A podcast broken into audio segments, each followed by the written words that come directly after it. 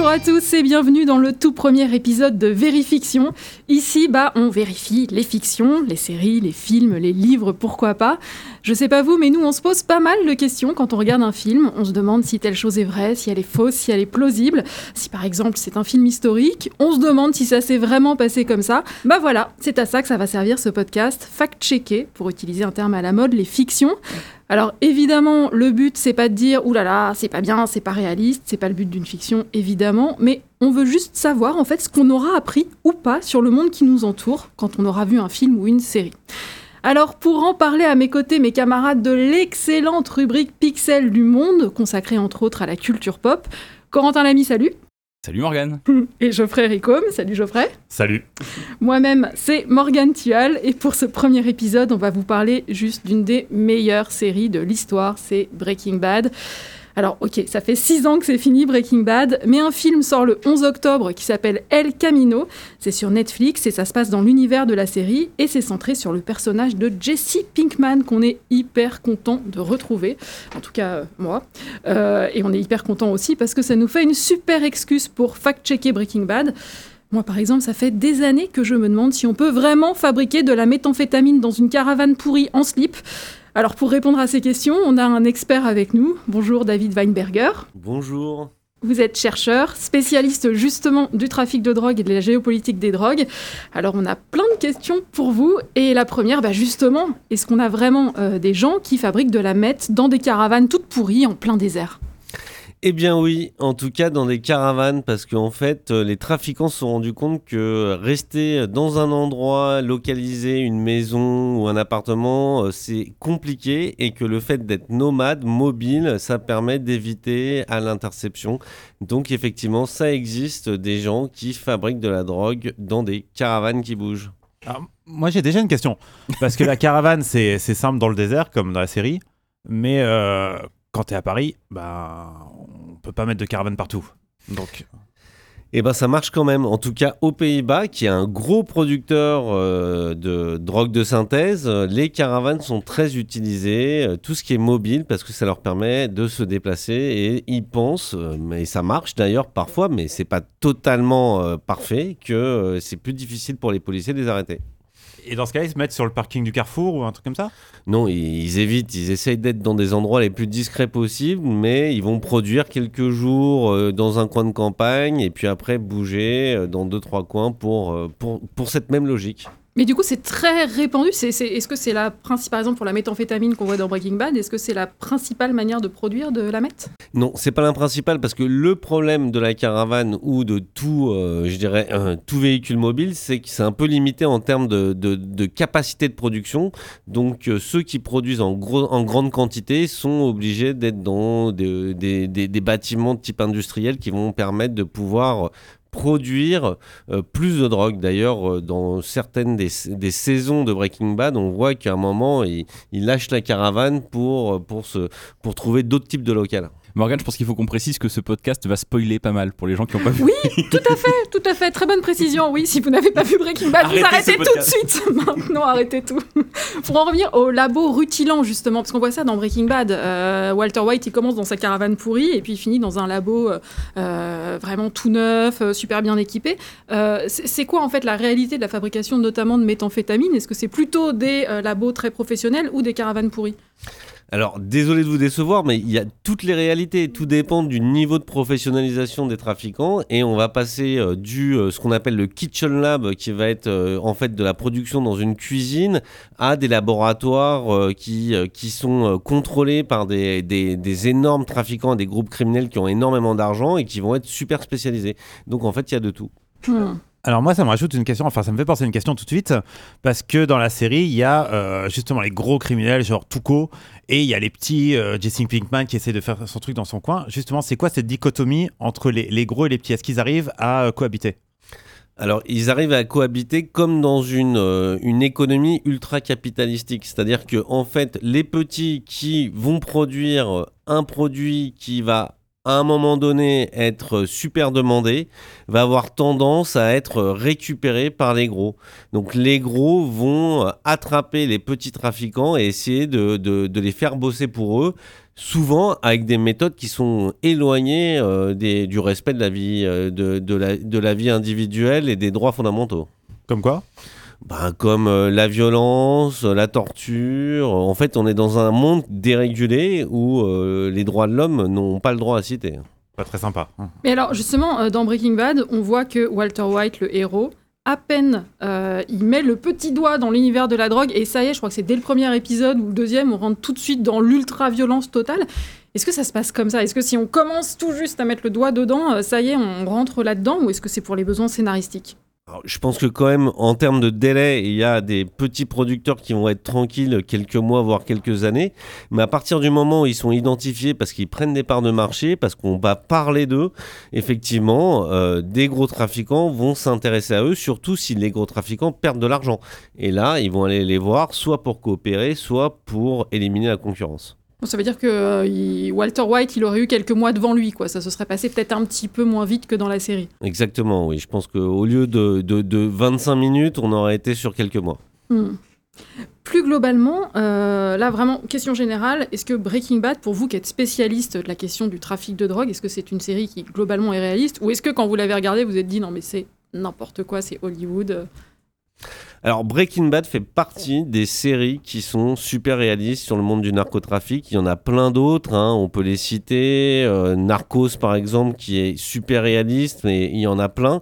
Aujourd'hui on voit bien que l'industrie de la série ou même du cinéma va chercher euh, dans l'ultra-réalisme pour euh, avoir un décor qui soit hyper sexy tout en gardant le mode de fonctionnement classique des fictions.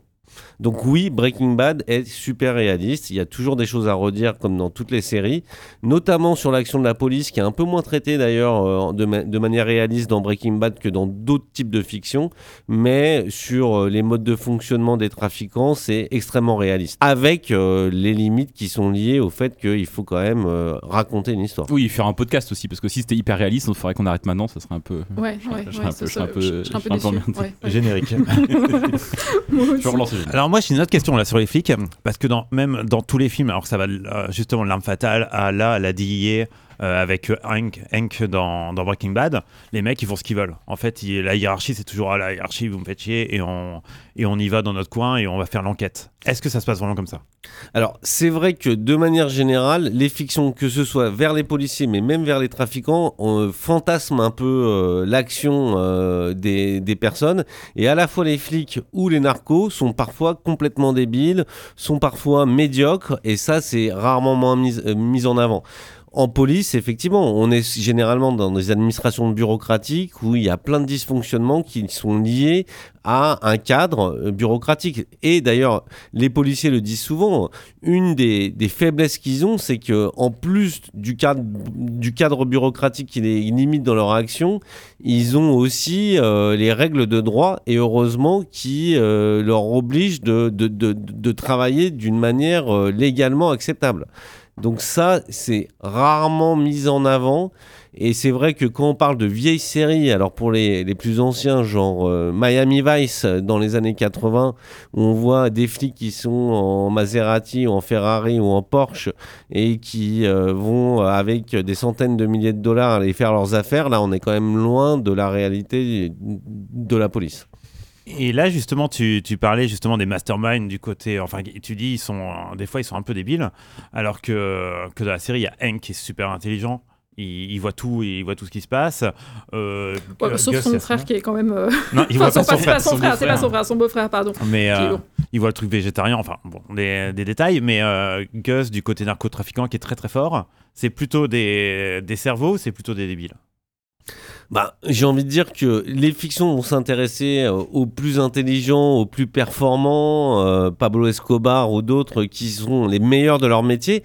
Mais en fait, si on enlève le caractère moral, dans euh, la famille du métier des narcotrafiquants, il y a de tout. Donc, il y a des mecs complètement demeurés qui vont se faire arrêter très vite. Et puis, il y a euh, des mecs qui sont magiques euh, et qui, eux, vont poser plus de difficultés aux forces de l'ordre. Donc, il y a de tout. Et c'est vrai que dans les fictions, on s'intéresse plus au côté fantasme de la réussite euh, par des gens qui n'ont pas de règles, qui vont gagner beaucoup d'argent. Et c'est ça qui fait fantasmer. Dans la vraie vie, il y a plein de gens qui gagnent très peu d'argent avec le trafic de drogue. Il y a plein de gens qui sont complètement exploités et il y a plein de gens qui se font arrêter parce qu'ils sont complètement demeurés. Alors, en regardant Breaking Bad, euh, on ne s'est pas posé que des questions liées au trafic de drogue.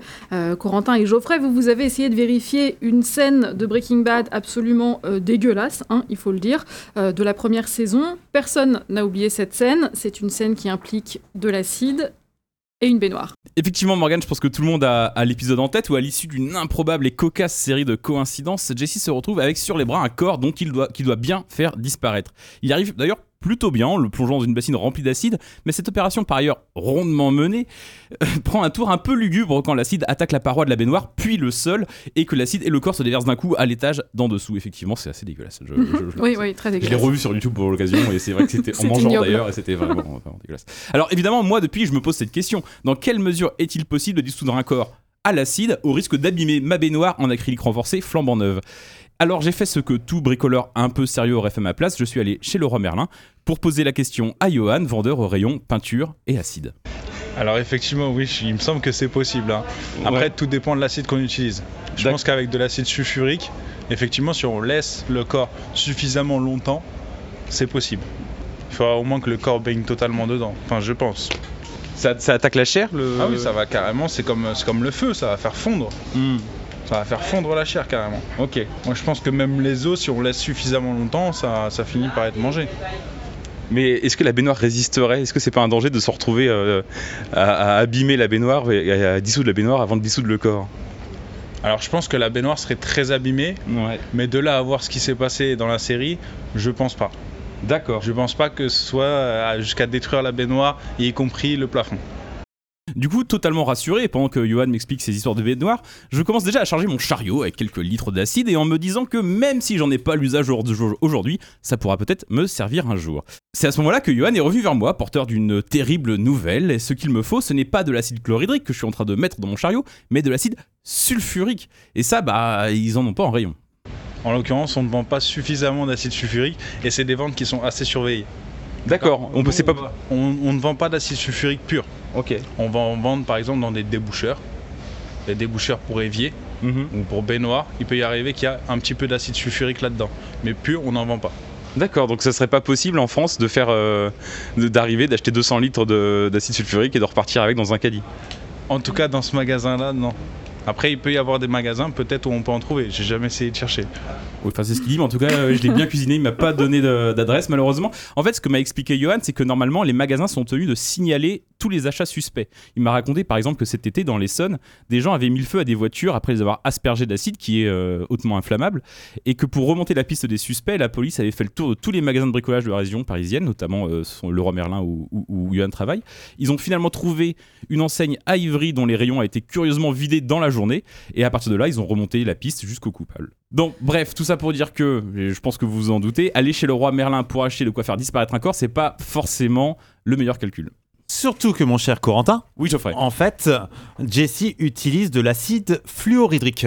Alors pourquoi ils ont mis de l'acide fluorhydrique euh, à la place de l'acide euh, sulfurique? C'est parce que l'acide fluorhydrique, en fait, a la capacité de, euh, bah, de tout dissoudre, sauf du plastique. Et donc ça fait le gag dans, dans Breaking Bad où Walter dit ah il faut il faut une caisse une caisse en plastique. Finalement Jesse met dans la baignoire et bam ça explose tout.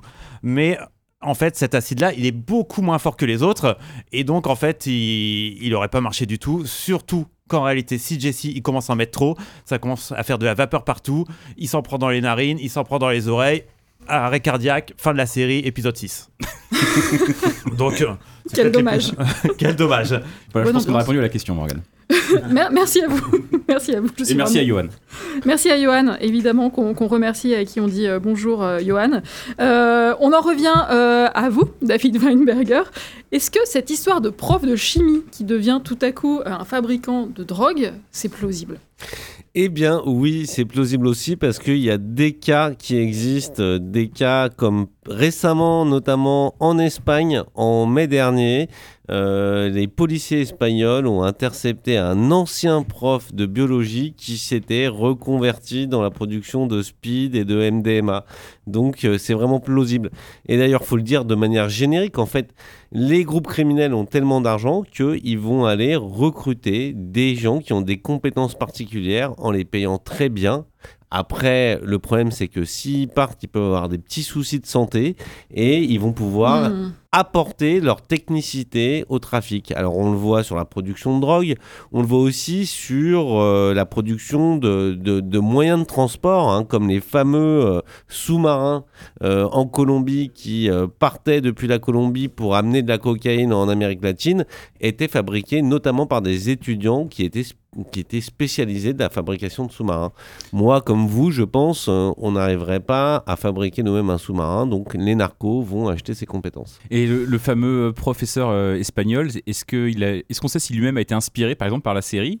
Alors c'est une, vra- une vraie bonne question et je, Ah oui. je pense que oui, mais je ne le sais pas. Je pense qu'en fait, évidemment, euh, les séries, les auteurs de fiction s'inspirent de la réalité, mais je pense aussi que parfois les trafiquants s'inspirent des séries. Et d'ailleurs, rappelez-vous de Redouane Faïd, ce- le roi de l'évasion, qui disait qu'il s'était inspiré de Michael Mann et de, des films de Michael Mann pour faire ses braquages et qu'il organisait ces braquages à la manière de Michael Mann jusqu'à prendre les, les masques qui étaient utilisés pour euh, se grimer le visage, qui étaient u- utilisés dans les films de Michael Donc je pense que les deux s'auto-alimentent, mais il faut être clair, hein, c'est déjà les narcos qui alimentent euh, les gens de la fiction. Et moi qui travaille depuis 10 ans sur ce genre de, de- choses, euh, la réalité dépasse la fiction. Je vais peut-être spoiler une future question de Morgan, mais euh, est-ce que du coup, les, les gens qui font des séries comme ça sur le milieu criminel, est-ce qu'ils se censurent pour éviter justement d'inspirer trop de potentiels criminels ou des criminels qui pratiquent déjà? Alors, euh, je ne sais pas. Je pense qu'il y a des studios qui euh, ont quand même des lectures de diffusion euh, worldwide et on le sait aujourd'hui. Il y a quand même, il y a quand même, si vous voulez diffuser des fictions ou des jeux vidéo dans le monde entier, vous devez quand même border les messages sous-jacents. Je sais que ça existe sur les caractères sexuels. Je sais pas si ça existe sur la faisabilité de faire des drogues. Mais je pense que de manière générale, il y a quand même une forme de, de morale qui reste et que les, euh, les scénaristes vont pas expliquer clairement comment produire de la drogue de manière très précise et que derrière il pourrait y avoir un risque même juridique. Mm. Vous pourriez être poursuivi à la fois euh, pour euh, apologie à l'usage de drogue ou euh, aussi pour ce genre de, choses. On n'est pas non plus dans des, dans des recettes pour aller fabriquer de la méthamphétamine ou des drogues de synthèse. Et dans le cas de Breaking Bad, justement, ils ont travaillé de très près avec la DEA, qui sont les stupes américains, qui en fait leur ont dit qu'est-ce qu'ils pouvaient montrer dans le processus de fabrication de la meth ou ne pas montrer. C'est-à-dire qu'en fait, aujourd'hui, si vous regardez Breaking Bad de A à Z, vous avez des tas de scènes évidemment qui montrent comment ils fabriquent de la méthamphétamine, mais en fait, les scénaristes ont été extrêmement soigneux pour justement vérifier que tout le processus ne soit pas là et qu'on ne puisse pas apprendre à fabriquer cette drogue en regardant Breaking Il Bad. manque un petit ingrédient secret, le petit bouquet garni euh, qui, qui Alors qu'ici, on apprend à dissoudre un corps. voilà, c'est tout. Revenez dans le prochain épisode, je vous raconte pas ce qu'on va vous expliquer. Alors moi j'ai une petite question parce que justement si on embauche euh, si on embauche des gens parce qu'il y a de l'argent etc euh, pour euh, pour euh, faire la cuisine com- comment ils les trouvent? Parce que euh, il n'y a pas d'annonce Pôle Emploi ils font pas la sortie des lycées Et ça se trouve euh, par euh, capillarité, si je puis dire. C'est-à-dire que, comme euh, vous et moi, quand on cherche un plombier, quand on cherche un mec pour repeindre notre peinture, on va, euh, notre cuisine, on, on va commencer par demander à notre environnement si on connaît ce genre de personnes. Et puis sinon, on le voit aussi, c'est traité dans les fictions, il y a euh, des organisations criminelles de haut niveau qui sont proactives, c'est-à-dire qui vont aller recruter en amont, dans les écoles d'ingénieurs ou dans les écoles de chimie, vont essayer d'identifier euh, des personnes qui ont besoin d'argent, qui ont une fragilité, et euh, les happer avec euh, plein de promesses. C'est très connu dans la prostitution, par exemple. hein, les gens qui vont recruter des prostituées utilisent en fait euh, les ressorts euh, sociaux et humains pour capter des gens qui vont être contrôlables et c'est la même méthode qui est utilisée pour ces expertises un, un peu techniques, comme les biologistes par exemple. Mais ça veut dire que si je suis étudiante en chimie, par exemple, je peux être approchée par des narcotrafiquants pour, pour leur fabriquer de la, drogue Est-ce que c'est quelque chose auquel on peut s'attendre quand on est étudiant en chimie, par exemple, ou c'est extra rare Bah, c'est extra rare, c'est quand même très limité, mais rien rien n'est impossible. Et effectivement, si vous êtes étudiante en chimie et qu'en plus vous êtes dans euh, des réseaux proches de trafiquants de drogue, il est possible qu'en fait on vous propose certaines opportunités. Et en plus, si vous avez besoin d'argent, vous galérez pour payer vos études, effectivement, vous allez être plus sensible au fait de, de, de gagner un peu d'argent. D'ailleurs, c'est bien montré dans Breaking Bad où, où aussi euh, il y a ce rapport de ce quinquagénaire en pleine crise euh, de midlife euh, crisis, comme on dit aux États-Unis, qui a pas beaucoup d'argent et qui est aussi a- attiré sur des ressorts très psychologiques, très humains. Hum, Et puis, euh, effectivement, il a ce problème de. Il a ce cancer qu'il va devoir soigner. On sait qu'aux États-Unis, ça coûte euh, un argent euh, phénoménal, et c'est comme ça qu'il rentre, en fait, dans, dans cet engrenage. C'est le moment euh, de lancer le quiz, je crois. Corentin, C'est le moment de lancer le quiz. c'est le moment. Quiz, jingle quiz.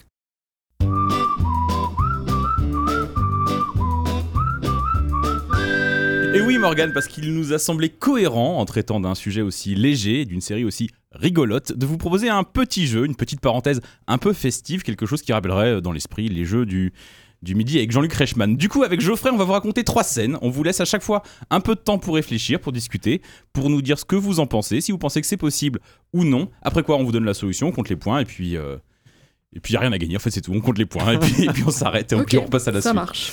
Euh, donc je commence avec une première scène. Fin de la saison 2, il y a cet accident terrible provoqué par la faute d'un contrôleur aérien inattentif. Deux avions qui se percutent au-dessus de la maison de Walter White. Ma question est donc, est-ce qu'un tel accident est possible selon vous? Est-ce qu'il peut être provoqué par une simple faute d'inattention d'un contrôleur aérien? Alors, moi, je me vous laisse quelques secondes pour discuter. Ah, bah, je me Ouais. permets de répondre parce que ça- je connais pas les réponses de Corentin. Et je dis non parce que j'espère franchement que non. Ouais, non, mais c'est clair, mais grave. Non, mais. Ah, Alors moi, je peux me permettre de rappeler qu'il y a eu quand même des histoires aux États-Unis où il y avait des, des contrôleurs aériens qui faisaient atterrir leurs gamins avec des leurs- euh, les avions avec leurs gamins de 5 ans qui étaient à la place des contrôleurs aériens. Donc je pense que tout est possible. Bon, donc c'est c'est qu'on. J'arrive pas à savoir si du coup on est en sécurité ou on n'est pas en sécurité. je, je- je ne sais pas ce que ça veut dire. Je veux dire que vous avez la bonne réponse, parce que la réponse est oui et non. Donc du coup, Ah. vous avez la bonne réponse, c'est parfait. Pour répondre à cette question, j'ai appelé un contrôleur aérien à la retraite qui travaillait à, à Paris dans les années 80 et qui m'a dit qu'effectivement... Vous allez voir.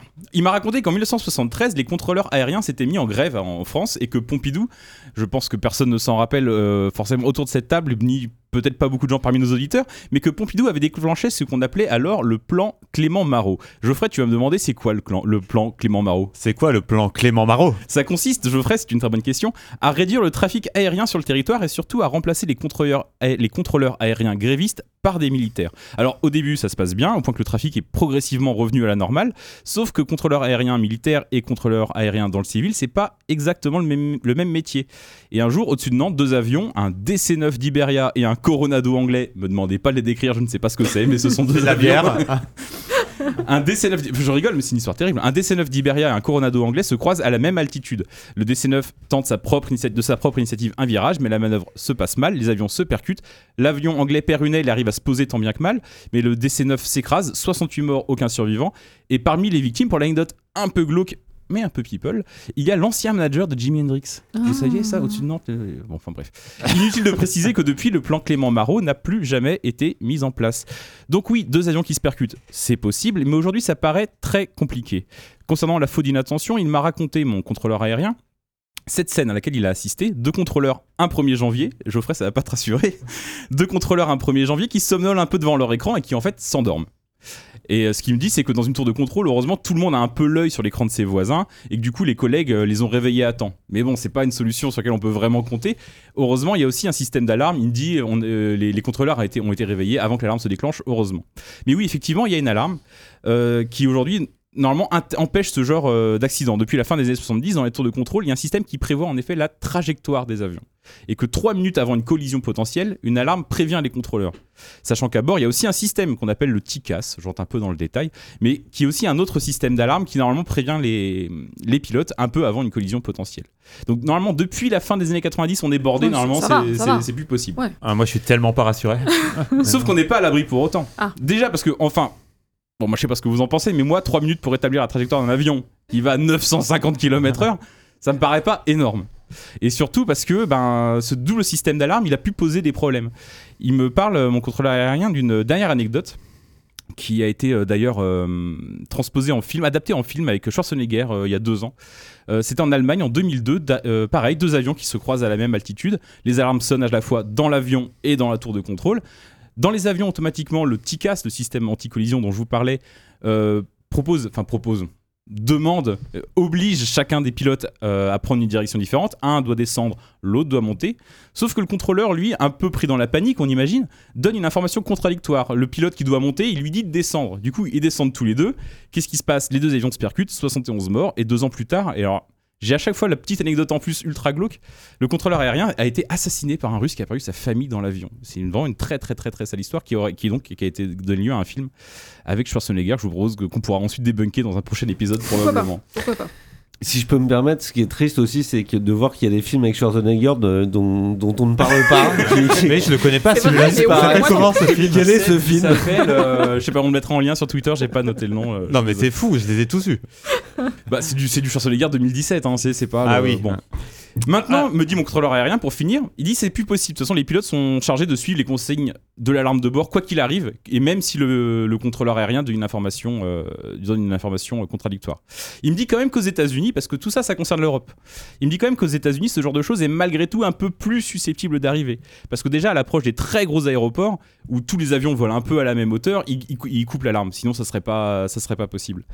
Et du coup, il- et, puis il me dit aussi que les, les contrôleurs aériens, ils sont un peu, alors peut-être que c'est une fierté très française, il me dit que les contrôleurs aériens sont un peu cow-boys et qu'ils sont, ils ont tendance à faire des, euh, parfois des manœuvres un petit peu plus audacieuses, des croisements un peu plus fins, Ah, des- un peu plus serrés. Donc, est-ce que ce genre d'accident peut arriver Geoffrey? Je te réponds, je sais pas pourquoi c'est à toi, je le dis, mais je le dis à toi. Non, théoriquement, non, ça ne peut pas arriver. Mais dans certaines conditions très précises, on n'est pas peut totalement à l'abri. Ouais. Eh ben, Eh ben, on n'aura jamais de sponsor euh, du domaine des avions. Alors, moi j'ai une petite question pour vous, une autre petite question. En fait, dans une scène de la pre- euh, première saison, il y a Walter White qui va voir un narcotrafiquant, Tuco, qui s'appelle, et euh, il menace. Alors, il a un cristal, un cristal non identifié, et il dit En fait, c'est pas du cristal, je vais le jeter à terre, bam, ça va exploser, et attention à vous. Est-ce que ça peut se passer? Allez, j'ai envie de dire oui. J'ai envie de croire à Breaking Bad. Tu crois, tu Moi, j'ai vu MacGyver, donc oui, c'est possible. ce genre de choses est possible. La coupule est possible, donc euh, c'est possible. Alors, excuse-moi, excuse-moi, j'ai pas compris la question en fait. Qu'est-ce qui peut se passer Qu'est-ce qui peut se passer C'est est-ce que tu peux jeter une sorte de cristal, bam, ça pète Comme Alors, une grenade. je, je ne sais pas. Pour être honnête, comme je suis pas chimiste, je ne sais pas, mais je pense qu'effectivement un chimiste pourrait arriver à faire des mélanges qui soient explosifs. Mais euh, là, euh, je botte en touche. euh, désolé, j'ai, Alors, je alors, n'ai pas fait des études de chimie. alors la réponse, la réponse, alors j'ai pas eu à aller trop loin pour la trouver parce que euh, l'excellente euh, chaîne Mythbuster avait fait les tests. Enfin, c'est Mythbuster, c'est une chaîne qui qui va euh, qui va vérifier des, des choses chimiques et tout ça. A fait un épisode spécial Breaking Bad chimie et euh, a vérifié le truc. Donc je vais juste repiquer. hein, Ah oui, tu t'es pas, tu t'es pas, tu t'es pas trop fatigué. Ah, Quoi. tricheur et, non, et en fait, donc ils ont fait le test euh, bah, parce que Walter White dit euh, ouais, c'est pas du cristal, en fait, c'est du fulminate de mercure. Alors le fulminate de mercure, il explique pas ce que c'est, mais en fait, c'est le petit explosif qui, euh, c'est un petit explosif en poudre bah, qui sert par exemple dans les barilliers de, pistolets et tout ça. Donc lui déjà, il l'a transformé en cristal, ce qui est très très très compliqué de base, mais bon, on va dire il a réussi, hein, Walter White. hein, il est, il a joué dans Malcolm in the Middle, donc il a, il a réussi. Il ce fait. Et donc voilà, et maintenant dans Mythbuster, ils ont tenté, lui il avait 50 grammes, euh, ils l'ont tenté en poudre et ils l'ont, ils l'ont jeté au sol. Ils l'ont jeté au sol avec euh, plein de trucs, plein de précautions. Et en fait, ça pète pas. Ça pète pas parce que euh, même si c'est ultra inflammable, etc., enfin ultra boum, enfin ça, ça réagit, il faut quand même une petite détonation. Faire une petite détonation. Donc ils ont essayé 50 grammes avec une petite détonation. Là, ça a pété. Où il y a de la fumée, mais euh, pas de mort. Et après, ils ont dû en mettre 5 fois plus. Avec 250 grammes. Et là, ils l'ont fait péter au loin. Et là, tout a pété. Quand Tout tu a dis pé- tout, c'est tout. Tout a pété, en fait, euh, tout, la terre complète. Non, euh, l'essai qu'ils avaient fait, ils avaient mis des fausses fenêtres et tout ça. Et donc, euh, tout a pété, sauf que Walter White aurait dû mourir, Tuco aurait dû mourir, et fin de la série.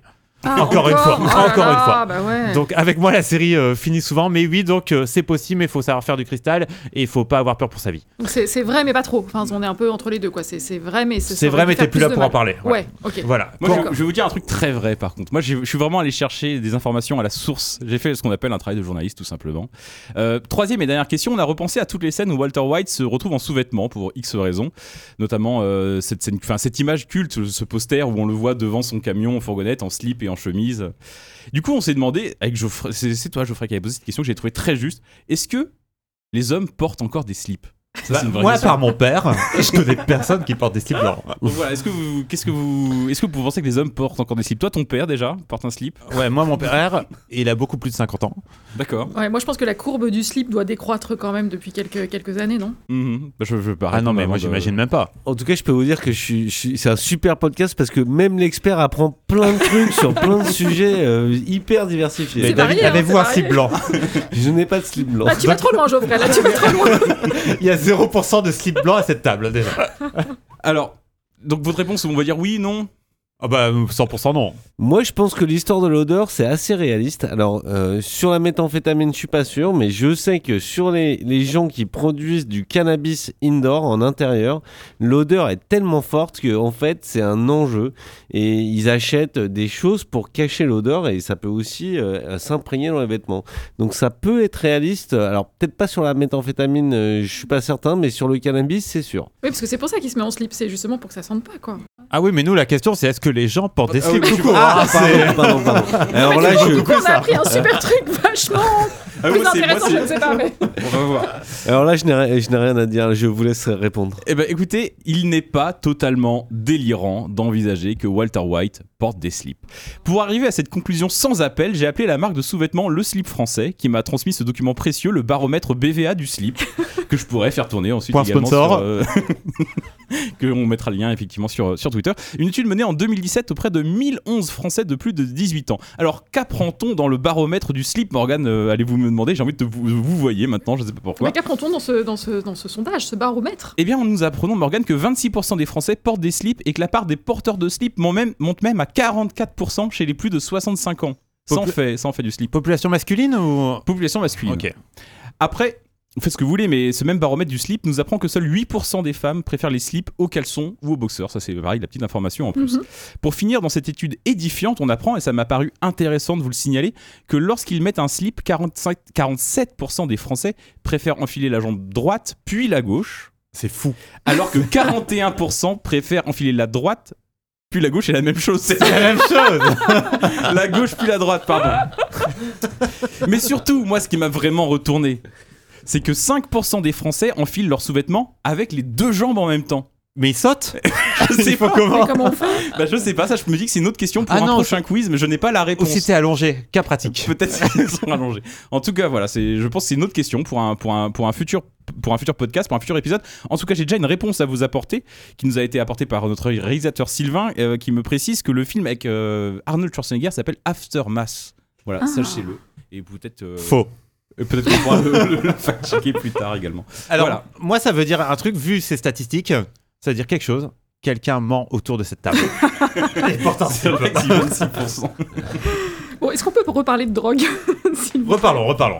Euh, moi, je me demandais, euh, quand on regarde Breaking Bad, on a l'impression qu'on a ce, ce- ce prof de chimie là qui décide de faire de la drogue et tout à coup, bam, il est multimillionnaire. C'est possible ça? Est-ce qu'on peut d'un coup devenir euh, aussi riche en décidant comme ça, pouf, de rentrer dans le trafic de drogue? Sans vouloir faire la promotion, euh, voilà. Non, ça c'est pas possible. Parce qu'en fait, pour devenir multimillionnaire dans la drogue, il faut savoir en produire, mais il faut surtout savoir la vendre. Et la vendre, il faut avoir un réseau de distribution et des acheteurs. Et là, c'est beaucoup plus compliqué. Donc là, je dis, on est vraiment dans un caractère de la fiction qui va trop loin. Le nerf de la guerre euh, pour l'enrichissement, c'est la distribution, c'est euh, les consommateurs, euh, qui vont acheter, qui vont la drogue. Et donc là, c'est un autre métier dans, dans le secteur illégal de la drogue. Et, et c'est pas les mêmes compétences. Alors, moi, ça me, ça me fait rebondir sur une question. Justement, Walter White, après, il se retrouve avec trop d'argent en cash et il doit le blanchir. Et la première chose qu'il fait, enfin, il fait plein de trucs. Il y a son fils qui fait un, un faux site de dons et lui, il va utiliser un hacker pour mettre, euh, pour mettre plein d'argent sur ce site.